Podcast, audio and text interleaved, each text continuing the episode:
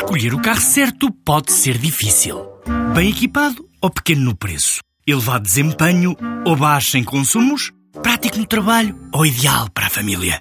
Quando há um Dacia que é tudo isto e é também o número 1 um em preço, a decisão não podia ser mais fácil. Descubra a gama Dacia Docker a partir de 10 mil euros. Preço para Docker Van Essential 75 cavalos, válido até 31 de 10 de 2018, com entrega em Portugal Continental. Limitado ao estoque existente. Número 1 um em preço base no mesmo segmento. Não inclui despesas de legalização, averbamento e de transporte. Saiba mais em dacia.pt. É uma iniciativa inédita, três reguladores e uma associação dão início a uma plataforma de comunicação entre inovadores e reguladores na área das tecnologias para o setor financeiro.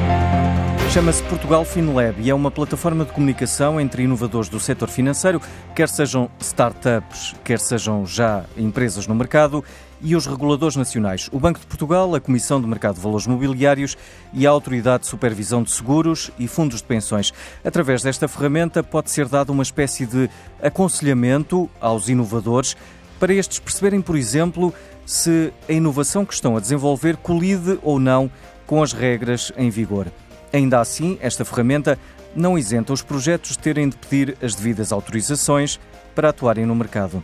Para Sebastião Lencastre, fundador da EasyPay, este é um passo importante, o passo que faltava. Hoje estou mais contente que ontem porque pela primeira vez assisto a uma vontade conjunta de vários reguladores resolverem um problema comum que é o de ajudar ou orientar as fintechs a desenvolverem o seu negócio em Portugal. É que no passado, empresas como a EasyPay demoraram mais de 4 anos a obter a sua licença. E o mais importante quando se tem uma ideia para um negócio, além do tempo e do dinheiro, é saber com rigor qual o enquadramento legal. Para existirem mais empresas de referência a nível internacional, temos que promover um clima de inovação que ajude a avaliar novas ideias e o enquadramento legal para as lançar. E é isso mesmo que o FinLab vem fazer. Montou uma task force para dar resposta a estas questões e acelerar todo o processo. O FinLab abriu agora a primeira leva de candidaturas. Aproveite e até ao dia 7 de outubro envie a sua ideia de negócio para o FinLab. Aqui está um bom exemplo como nos podemos juntar e sermos mais fortes. E porque estamos também a falar de empreendedorismo, o IAPMEI recebeu 320 candidaturas para o programa Startup Voucher, uma das medidas inseridas na Estratégia Nacional de Apoio ao Empreendedorismo, que vai atribuir uma bolsa mensal, mentoria e também acompanhamento do projeto.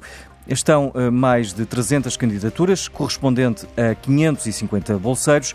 Os resultados são conhecidos a 12 de outubro. A empresa tecnológica do setor financeiro Ebury, dedicada à transação de divisas, quer por seu lado passar de 20 para 30 colaboradores em Portugal até ao final do ano e pretende ainda duplicar, no próximo ano, o número de clientes para 1.400.